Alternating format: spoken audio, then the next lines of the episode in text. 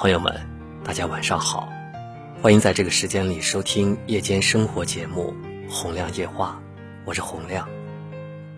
新闻里常常因为熬夜酿成的大病发生在自己身上，追悔莫及。网友在微博里晒出了自己身上长满红斑的照片，并告知大家不要学他。熬夜八年，经常凌晨一两点睡觉，每天睡眠不足五小时，免疫力下降，红斑全身蔓延，查不出病因。后来连续四个月清汤寡水，睡眠充足，规律作息，才慢慢好了。一名学生网友每天熬夜到凌晨三四点，皮肤变黑变粗，黑眼圈变重，毛孔变大。外加起痘、月经不调，暂时还没有出现身体器官的严重后果，但是每天都觉得没有力气，蹲后站起时阵阵头晕眼黑，只要稍微快步行走，心脏就好像要跳出胸口。睡觉时呢，还会经常胸口闷痛。有一位网友警察。平时每四天就有一个夜班今年年初连续一个月在单位加班破了三起案件。有一次连续三天四夜只睡了十个小时。后来有一天在单位工作的时候，突然心跳加速、呼吸困难、身体抽搐。其实他平时并没有心脏病史，就是因为熬夜没有休息好。造成了心肌缺血，还好抢救及时，没有造成猝死的悲剧。现在的中国每年猝死的人口数量是五十五万。那些仍旧抱着侥幸心理在拿生命熬夜的人，必须要懂得，生命没有如果，只有后果。你现在高喊着，生前何必多睡？死后自会长眠，但是实际上呢，生前如果不睡，指不定哪天就要长眠。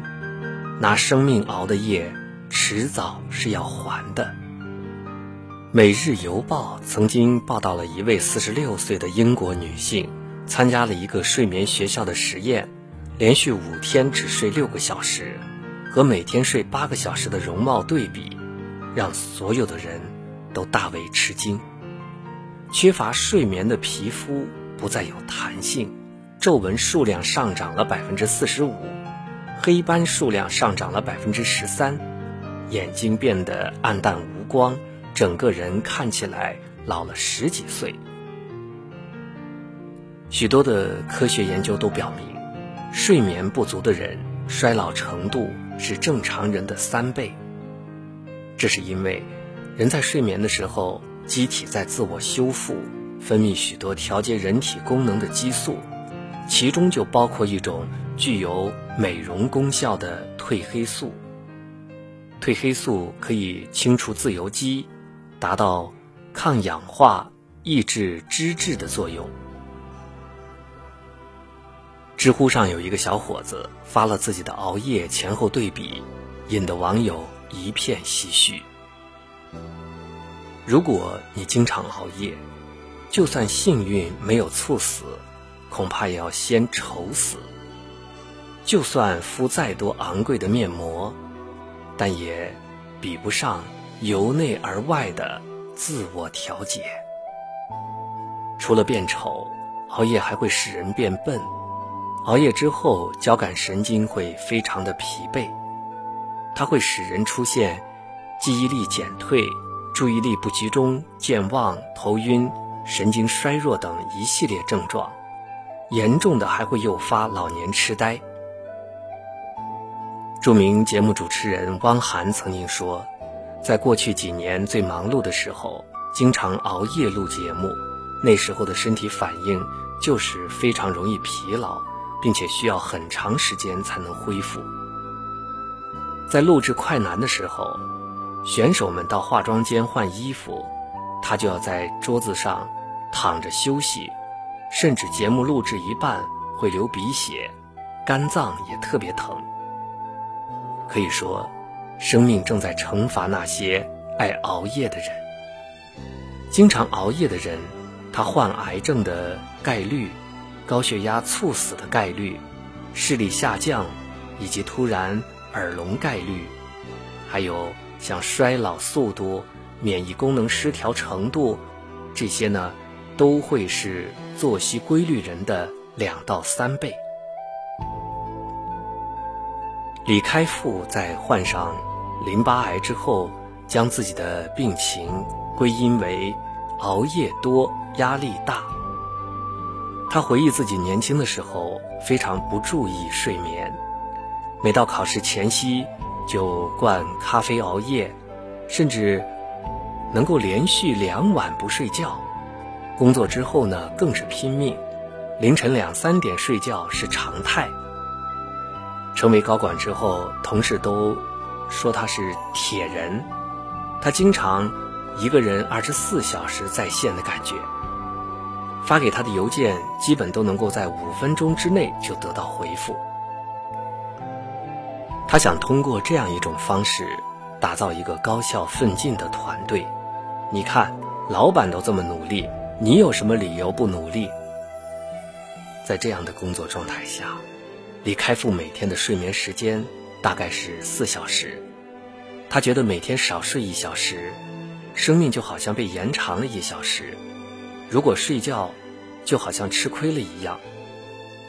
直到他自己被确诊了癌症，才终于明白，死亡面前人人平等。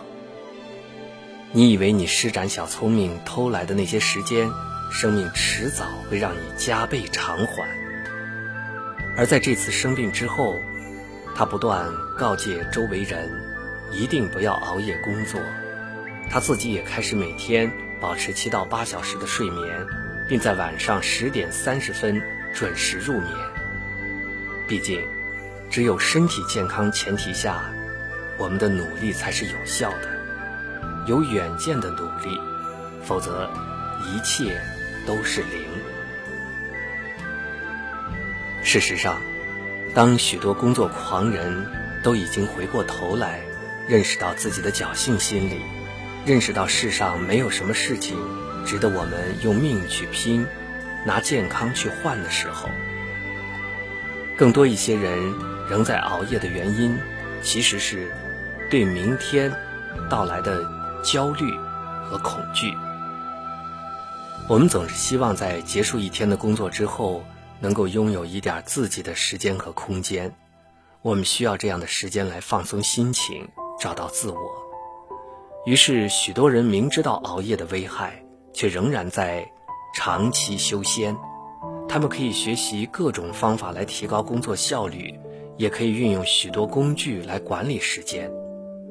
唯独早睡早起成了一种最难实现的自律。